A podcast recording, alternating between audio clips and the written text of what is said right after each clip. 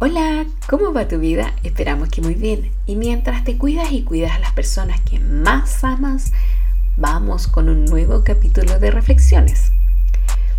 Tolerar, minimizar y lidiar con situaciones desafiantes en la vida que nos afectan en cualquier momento, cuando uno las supera, te puede ayudar a sentirte mejor física y psicológicamente después de haberlas superado.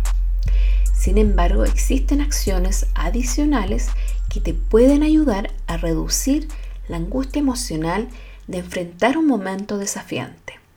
Y ya sea que pueden ser antes o después de ese momento, estableciendo límites respecto a la situación y tú, o bien posterior, haciendo actividades físicas, técnicas de relajación, respiración o meditación, o bien haciendo una planificación de las tareas para desarrollar con sus objetivos en forma intencionada a la situación que te ocupa.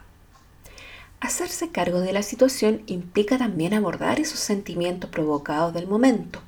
Y ahí puedes encontrar un abanico de emociones como la tristeza, enojo, soledad, por mencionar algunos.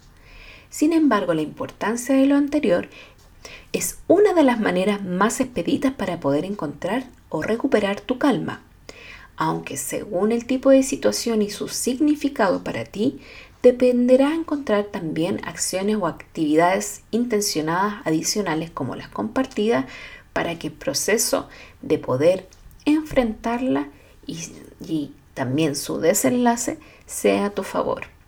Y lo aplicaremos en la presente situación. Por ejemplo, si tú tienes algún día un mal día en tu trabajo, deberás preguntarte, ¿Está en mí poder cambiar la situación? Después de hacerte esa pregunta, podrías preguntarte también con respecto, porque lo anterior fue el problema, a tus sentimientos, ¿qué sentí en ese momento? Situaciones como las anteriores te permite, a través de una acción intencionada, poder aliviar aquello que te ocupa mentalmente. Como también tenemos otra acción que es muy sencilla, que es cuando uno conversa con algún amigo familiar, para además de obtener distintas perspectivas que te pueden ayudar a resolver la problemática que te aqueja, o bien inspirarte, te permiten también liberar un poco el estrés. Sin embargo, cualquier tipo de acción intencionada permite limitar aquellos efectos de la situación en ti. Ahora, si la problemática de esa situación está muy fuera de tu control, por ejemplo, un accidente, luto u otro, el proceso será diferente y los efectos de las acciones complementarias mencionadas, si las aplicas, también tendrán un efecto distinto por lo que descubrir ciertas estrategias de afrontamiento que funcionan mejor para ti en problemas más cotidianos, sin duda se convertirán en tu caja de herramientas emocionales para lidiar con situaciones similares y estresantes en tu futuro. Aunque para situaciones más complejas, siempre está el poder abordarla, poder acudir a tu red de apoyo como un experto en salud mental, porque será tan útil como práctico así como todas las sugerencias anteriormente compartidas. Bueno, ¿y alguna vez has vivido una situación desafiante? ¿Y cuál fue tu caja de herramientas?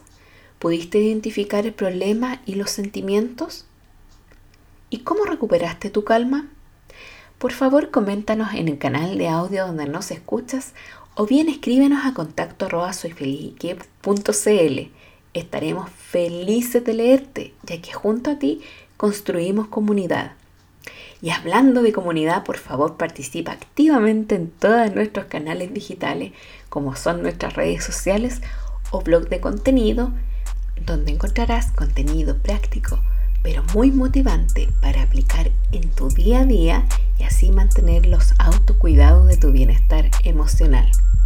Y por supuesto, en nombre de todo el equipo de CFIQ, te enviamos nuestros mejores deseos de un feliz comienzo para ti y por favor cuídate para reencontrarnos en un nuevo podcast.